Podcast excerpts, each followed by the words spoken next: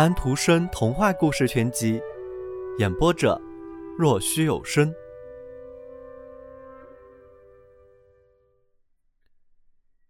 第二十六页。这是月亮的原话。那是昨天清晨，那座大城市所有的烟囱都还没有冒烟，而我看的正是烟囱。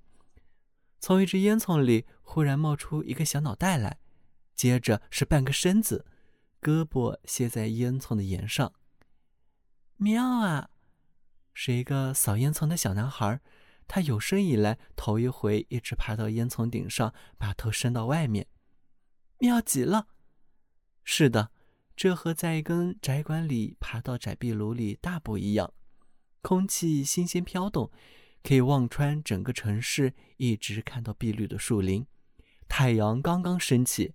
又圆又大，径直射到他的脸上，脸上闪着幸福的光芒。